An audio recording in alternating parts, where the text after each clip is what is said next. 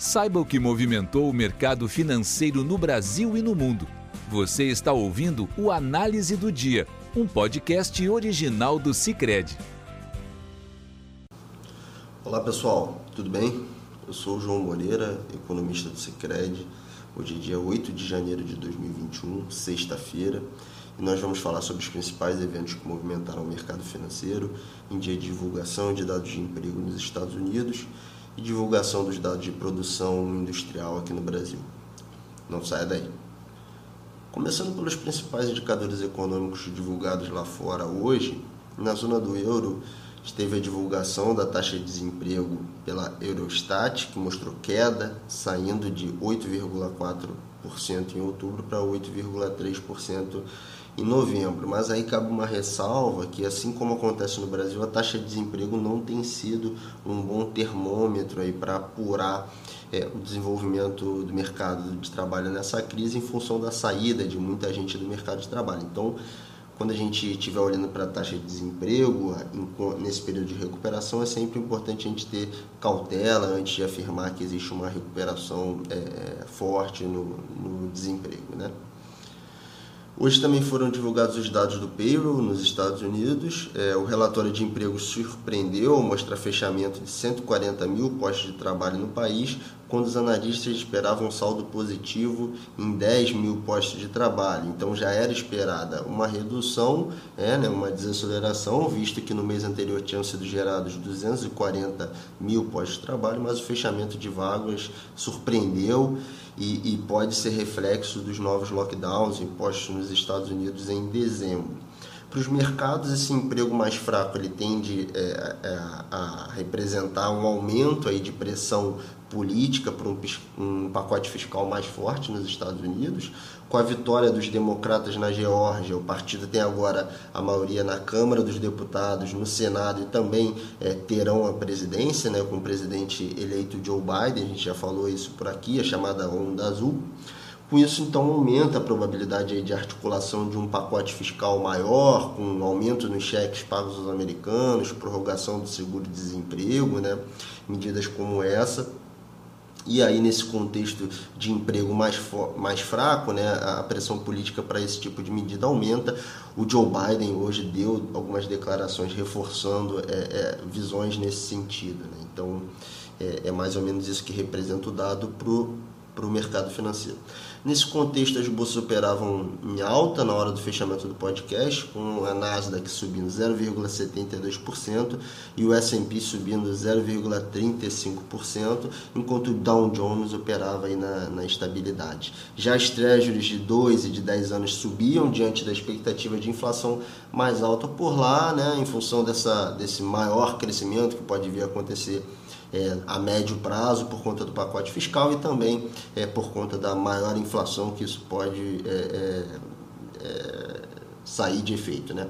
Para o dólar, o dia foi positivo, com o índice DXY, aquele índice que mede a variação da, da a, o valor né, da moeda americana contra uma cesta de moedas rivais, subindo 0,44%, se beneficiando então dessa expectativa aí de, de, um, de um pacote fiscal, de mais, de mais crescimento nos Estados Unidos, o que tende a valorizar né, a, a divisa americana.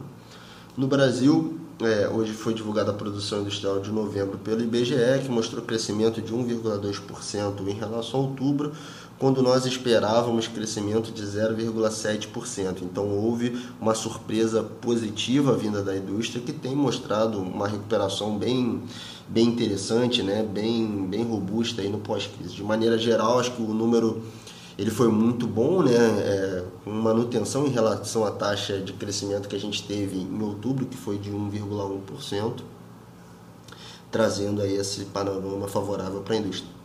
Entre os segmentos da indústria se destacaram aqueles setores que ainda estão abaixo do patamar pré-pandemia, então tem mais a recuperar, né? tem um, hiato maior a recuperar, como vestuário, veículos e outros equipamentos de transporte. E pelo lado negativo, o destaque do mês foi a produção de alimentos, que caiu aí pelo segundo mês consecutivo. Tem mostrado, portanto, uma normalização depois do boom que teve ali no, no período é, da quarentena mais forte. Né? Olhando para frente, é, os indicadores qualitativos eles eles mostram que a produção industrial deve seguir seguir crescendo, né? Os indicadores de estoque estão mostrando nível de estoques bem baixo, a confiança da indústria está no maior patamar dos últimos 10 anos, então tudo indica que esse movimento de recomposição dos estoques deve é, fazer com que a indústria siga crescendo aí nos próximos meses. Também teve a divulgação do IGPDI hoje pela Fundação Getúlio Vargas, que mostrou variação de 0,76% no mês de dezembro, fechando o ano com um acumulado de 23,08% de alta.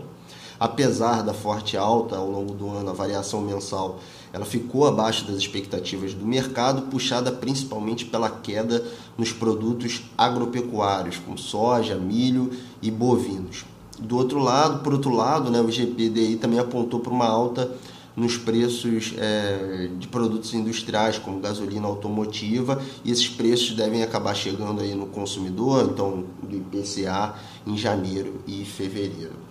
Nesse contexto, o Ibovespa teve forte alta de 2,25%, chegando aos 125 mil pontos nessa sexta.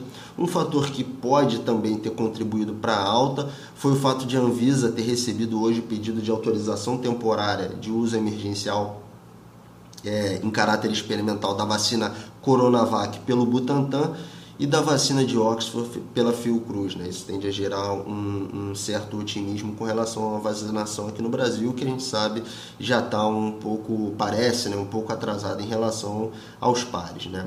O dólar à vista ele fechou em alta de 0,32%, cotado a R$ 5,41, influenciado principalmente pelo cenário global. Né?